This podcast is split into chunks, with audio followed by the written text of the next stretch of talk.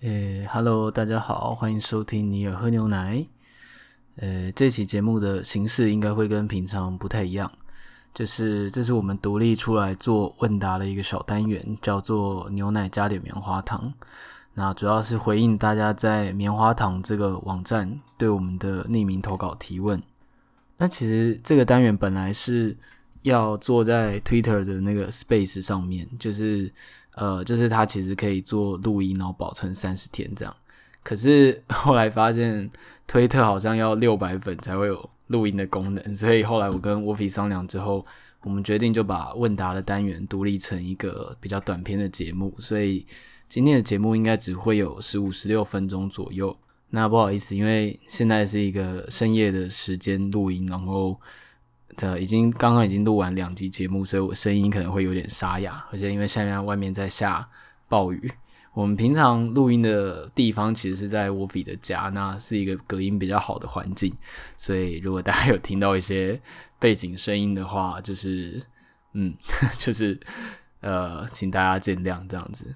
那我们这边会先回应几个，就是这几次。呃，针对我提问的问题，那下一次可能会请 Woffy 来回答针对他提问的问题，或者我们一起回答。那我先来看第一个问题。呃，前阵子的 IG 问答没跟到，很好奇尼尔身为行销圈的工作者，是否真的对这个领域感到有兴趣，还是只是单纯作为工作没有特别想法？身为一半行销一半设计的工作者，虽然觉得行销有它的有趣之处。但最近对于他越来越快速免洗感感到有些厌倦，非常努力产出个什么，但终究是昙花一现。嗯，我觉得这个问题应该是蛮多做行销人都会遇到的，尤其如果你是有身兼小编或者是就是那种需要产出很多呃广告 banner 的设计的话，应该都会这样觉得。我自己目前的感觉比较像是说，工作对我而言是我。擅长做，但我并不特别喜欢的事情，但因为它在我擅长的范围里面，所以它的量的增加不会对我造成太大的压力。还有就是我有点认清是说，嗯，因为大部分的行销通常都是为别人打工，都是卖别人的东西，所以我现在应该是用一个比较抽离的心态，就是工作对我而言，就是我养活自己的手段。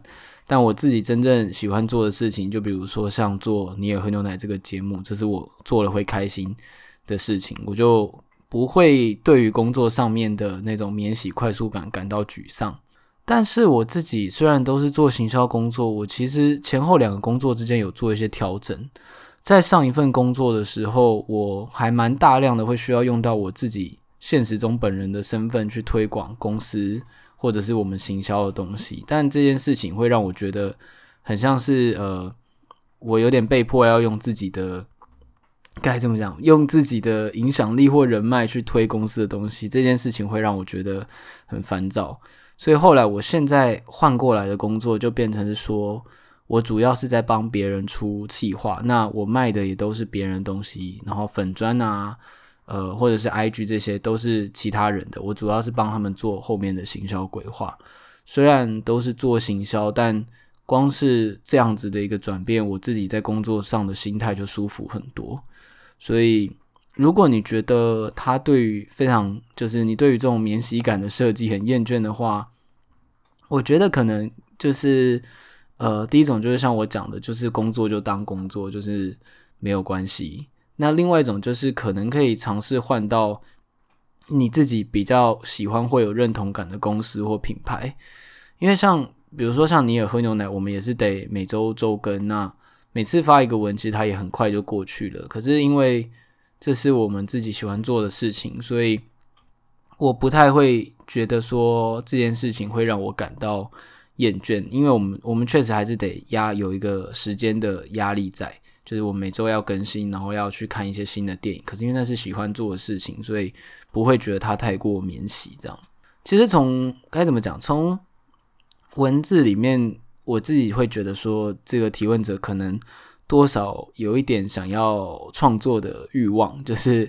如果工作对你而言是很厌烦的话，我会也会觉得说，如果你有能够自己创作的，呃，或者是兴趣所在的话，就比较不会太在意。工作上面的那种没有成就感的部分，因为像我自己，你也喝牛奶已经做了三年的时间。我后来其实仔细回想，呃，能够让我一直做下去的另外一个动力，也是因为这是我在工作之外，在生活中我很确定我喜欢做的事情。所以不管工作上面遇到呃挫折，或者不顺利，或者缺乏成就感，我就会觉得说没关系，那个就是工作，我真正喜欢做的事情，是我下班之后来录音这样子。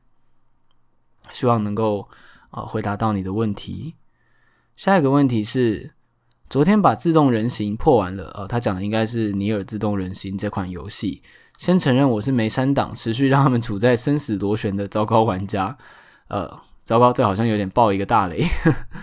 剧情和音乐真的很优秀，不过操纵的手感和钓鱼劝退了我全成就的欲望。另外，看到一些剧情讨论，有人说是无病呻吟，或是觉得九 S 过于孩子气之类等负面评论，个人觉得蛮可惜的。也希望尼尔找机会讲一下横尾太郎的作品，同为百鬼组的奶粉上。呃，关于尼尔自动人形，还有就是他的前作人工生命 Gestalta，就是这两个作品，其实我一直都很想讲。那之前也在题目呃，那之前也在节目中提到过，说其实曾经录过一集，但是那个音档坏掉了。那从那之后，我一直很想找个时间把他的前后，就是至少尼尔这两部作品的世界观整个贯穿起来讲一集。但因为它的规模有点太大，所以会变得很像我单方面在对 wolfi 传教。不过这件事情应该呃，就是近期就会发生了，因为我已经有在准备，想要就是厘清那个故事线，然后想要把它好好的介绍出来。刚好这两个游戏也已经过了一阵子了。我自己当然也是非常喜欢横尾太郎的作品，就是《复仇龙骑士》呃一二我都有玩。那我自己最早其实是玩《复仇龙骑士二》，然后再到《复仇龙骑士一》回去玩，然后最后才玩了新的尼尔，然后再回去玩旧作这样子。所以对于那个世界观的震撼感是蛮感同身受。然后另外他有提到说，呃，觉得九 S 过于孩子气之类负面评论，觉得蛮可惜。我自己也会觉得蛮可惜的，而且。像自动人形，因为他们是设定成机器人嘛，所以呃，对于他们情感上面有一些激烈或者是缺陷的部分，我自己是认为可以理解，因为他们就有点像是他们在模仿人类，然后却又不知道该何去何从，所以我觉得是可以接受的啦。对，那这方面就留到我们正式节目的时候再来跟大家讨论，再来谈吧。然后下一个问题啊。这个其实比较不是问题，应该是他说听了一百集的杂谈，想要大声狂喊，我也好喜欢陈映蓉导演的《骚人》。他有提到说，就是他从十七岁的天空和国士无双开始看，那很后来才知道他拍了《骚人》，距离学生时代蛮久之后才看，还是觉得很好看。感觉这种风格的电影在当时的台湾是非常有特色的。喜欢这部电影，但一直不太能分享给周遭的朋友，也不太跟人提过。总之觉得。能在你也喝牛奶听到有人也喜欢，真的太开心了。我自己也真的很少听到有人看过《骚人》这部片。老实说，我猜想是因为他当时上的时候的宣传也没有很用力，所以真的就是很昙花一现就不见了。而且后来那个陈映蓉就沉寂了非常久，一直到后来他拍《追梦者》，甚至可能大家都觉得他应该没有要再拍拍片的。那我后来想想，我觉得《骚人》的叙事方式其实很 MV，而且是现在近年的。MV 很常用到，就像那个谁先爱他，谁先爱上他的导演拍的片，其实也有这种感觉。那因为那个导演本来就是拍 MV 出来的嘛，只是说陈映蓉真的是蛮早开始这个风格，而且在当时的台湾真的是蛮新颖的，没错。我忘记在哪一集就是有讲过那个萧亚全的《命带追逐》这部片，就是那个范宝德导演之前拍的一部片，他曾经有重新上映过。那我去看的感觉就是说，这个片的就《命带追逐》这个片的，它的笑点非常当代，而且非常的是那种很冷面笑匠的式的笑点。那在当时，我猜很多人可能完全 get 不到那个幽默感，所以当时好像忘记是没上映还是评价也不是很好，就也就是沉寂掉。那《骚人》给我的感觉也是，我觉得就当时来说，它真的算是蛮潮的一部片，但是忘记他跟李安的那个《胡斯托风波》的年代到底哪一个比较先呢？总之，就我觉得这种比较偏有点呃，该怎么讲？我不想用文青这个标签啦，但大家可能会觉得是比较文青类的 MV 叙事风格。我觉得是在后来近年才开始流行起来。但陈映蓉那时候这部片真的是呃非常的新颖，即使他现在就这样，我们在节目讲过，即使他现在的有些片段用现在的眼光去看，会觉得他有点刻板或者有点无病呻吟，但是我自己也确实是很喜欢的。那我觉得这种电影就是这样，就是你在人生中的每个阶段都有可能会喜欢上一个，就是别人完全没有听过的东西。其实我觉得这个体验还蛮珍贵的，因为这有点像是就是你有一个自己的秘密或是自己的喜好，你不不一定要跟其他人分享，就你把它留在心里面就好了。就像我现在一直很喜欢汤浅证明的《海马》，但看过的人真的太少了。好，那下一面最后一个问题：好奇成为滴滴的尼尔，怎么在看直播跟看作品、漫画、电影中安排时间呢？呃，先跟不知道听众解释一下，就是呃，滴滴这个词是来自于偶像文化，就是 Dalemo Daisky，就是你看非常多的偶像，你推非常多人，就是一般有时候大家会只单推偶像团体中的一个人，那滴滴就是大家都推。那由于尼尔最近就是疯狂的沉迷 VTuber Holo Life，所以。确实就是成为滴滴已经有三四个月的时间了吧？怎么在看直播跟看作品中平衡时间？我其实有讲过，说我自己有觉得看作品的时间变得很少，这个我有困扰，我很努力在切出时间来。那我们可以引用就是荒川弘老师，又是《钢炼》的作者的一个简单的结论，就是只要不要睡觉就好了哦，就是只要你减少睡眠的时间，你的时间自然而然就会变多了。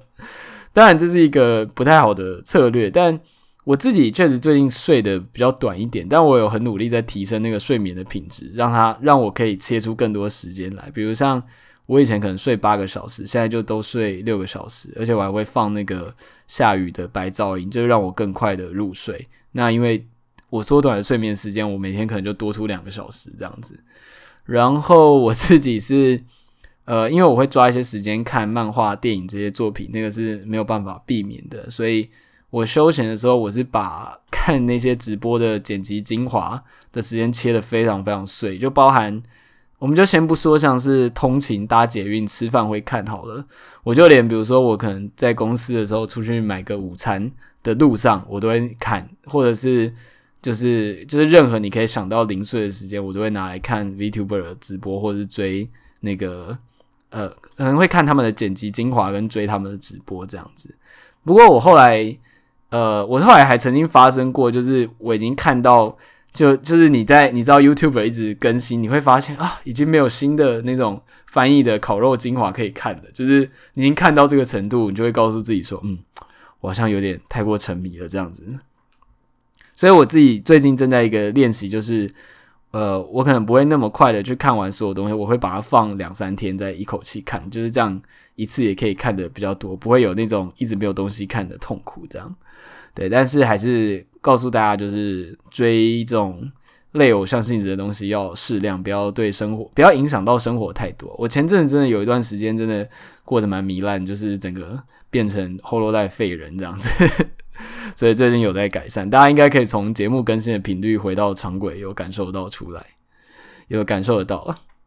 好啦，那以上就是今天回答几个问题。所以今天的节目其实蛮短的。如果你是第一次听尼尔喝牛奶的听众的话，就是这一集呃不是我们平常本片的样子。我们平常是两个人在聊天，而且也会有一个轻松的 BGM 这样。那一集大概是四五十分钟。所以这个算是我们的呃，就是短篇的回答问题的环节。那如果你喜欢这个环节，或者你有什么问题或想说的话，想跟我们说的话，我们会在从现在开始节目的那个资讯栏，如果你是用 Spotify 听的话，资讯栏上面都会有一个那个匿名棉花糖的连接，你可以点进去，应该是有推特账号就可以来问这些匿名的提问。那就欢迎大家可以问我们各种问题，就不一定是跟节目相关的，跟生活或任何类型都 OK，这样子。那为什么会改用这个匿名棉花糖？其实是因为呃，有时候会想要珍惜一些大家的问题，可是 IG 那个二十四小时它会有洗掉的问题，要回去翻其实有一点麻烦。那棉花糖就是它会一直留在我们的收件信箱里面，而且回答过的也可以把它做分类，所以我们鼓励大家多多使用棉花糖这个功能。那今天的牛奶加点棉花糖就到这里为止，感谢大家的收听，拜拜。